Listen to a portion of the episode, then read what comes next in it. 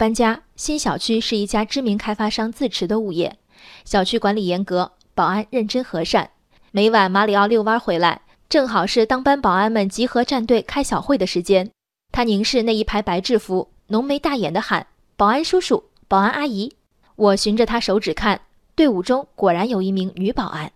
我不希望孩子从小有性别偏见，偶尔碰上女性外卖送餐员、男性早教老师，总要特地指给他看。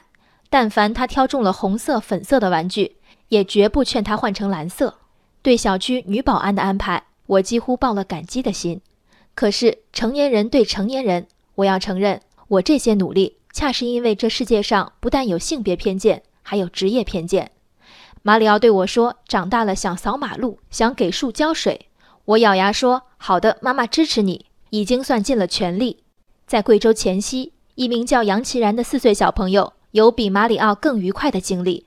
本周，杨奇然牵着外婆的手，经过黔西县消防大队营门前，希望能进去参观，因为他长大想当一名消防兵。他最终如愿以偿，零距离接触消防车辆和器材，体验了戴大檐帽、敬了军礼。消防员与他约定：等你十五年，你一定要来。十五年后的杨奇然会在火场出生入死吗？未必，而且大概率不会。残酷的现实是。在目前的职业认可和薪酬体系中，对学而优者，消防员并不是顺理成章的选择。杨奇然成长的环境有开明的家长，有十足的尊重，还有为自己的愿望提出请求的勇敢。想必他的未来会有很多其他的选项。但无论如何，在杨奇然小朋友四岁的记忆里，他被当做一个成年人诚恳对待。外婆的温柔，消防员叔叔的热情，甚至消防车车身油漆的触感。都将成为他成年后每一次惶恐时内心定海神针的一部分。这是世界回应他的善意。回想起我们童年时高亢的志愿，航天员、科学家，以及多少带点讨好老师意味的老师，我们曾被灌输了多少光荣的职业观？杨奇然比那时的我们领先了多少步？行行出状元，不在对楷模的鼓吹，而在谨慎用火的自觉，不乱扔垃圾的自觉。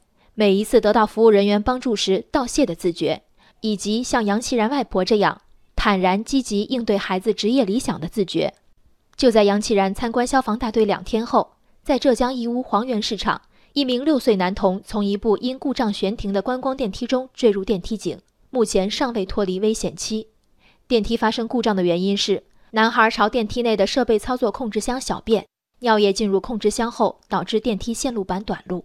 往白纸上写字的是家长，签发随处便尿许可的是家长。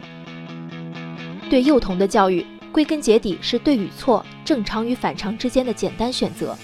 高明者鼓励孩子最微小的决心，而蹩脚者纵容孩子最不伤大雅的过错。人生海海，见微知著。我是静文。往期静观音频，请下载中国广播 APP 或搜索微信公众号“为我含情”。